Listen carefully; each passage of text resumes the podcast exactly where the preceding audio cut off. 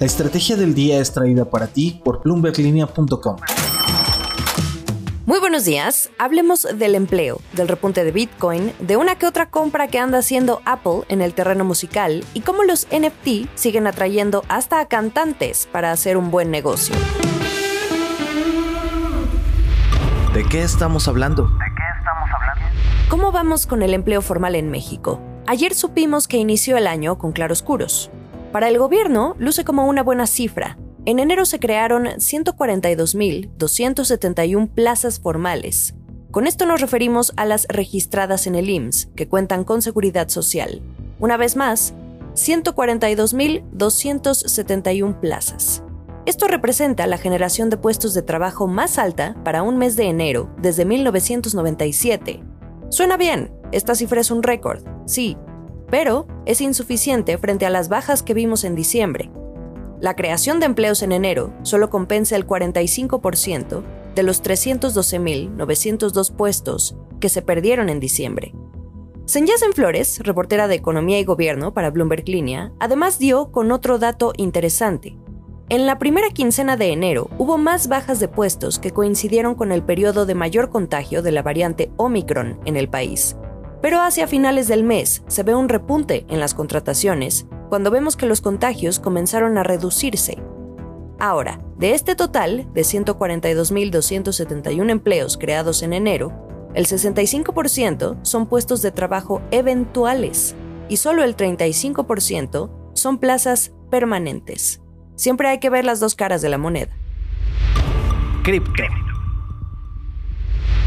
Vámonos a otros asuntos. Los fieles seguidores seguramente notaron estos movimientos ayer en sus carteras y para los que no, Bitcoin registró avances por quinto día consecutivo. Lo interesante es que se trata de su racha alcista más larga desde septiembre. ¿A qué se debe? Los inversionistas vuelven a abrazar a los activos de riesgo en los mercados globales. Vamos al dato. Bitcoin subía ayer hasta 6.8% a 44.511 dólares. No dejemos fuera a otras cripto como Ripple, que saltó un 18%, y hasta esta otra, que es un cripto meme de memes, el Shiba Inu, que también andaba al alza con un aumento de hasta 50% en su valor. Así lo reportaba CoinMarketCap. ¿Quién anda de compras? Y de las criptomonedas, saltemos a las grandes tecnológicas. También ayer nos enteramos de la más reciente compra de Apple, compró una pequeña startup londinense llamada AI Music, que utiliza inteligencia artificial para hacer música personalizada para un usuario, esto según la interacción. Por ejemplo, una canción en un videojuego podría cambiar para adaptarse al estado de ánimo del jugador. O si alguien sale a correr unos 10 kilómetros, la música del entrenamiento puede cambiar según la intensidad que se le dé al ejercicio. ¿Y de qué le sirve esto a Apple? Pues es tecnología que puede utilizarse en todo lo referente a su oferta de audio, ¿Y qué nos dice esto? Que Apple se anda fortaleciendo en este segmento porque al menos de las últimas compras que ha hecho la empresa de Tim Cook en el último año, también hay otra relacionada con la música, que fue Prime Phonic. Esta otra startup ejecutaba un servicio de streaming de música clásica, con la que Apple pretende convertir en una aplicación vinculada a Apple Music este mismo año. El último sorbo. Cerremos la información del día con otra estrella del entretenimiento que se sube a la ola de los tokens no fungibles, los NFT.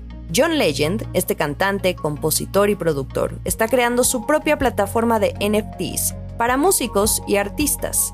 Se va a llamar Our Song, nuestra canción, si lo decimos en español. Lo que hará es darle una oportunidad a los artistas de monetizar su trabajo con estos certificados digitales de autenticidad que pueden comprarse o venderse.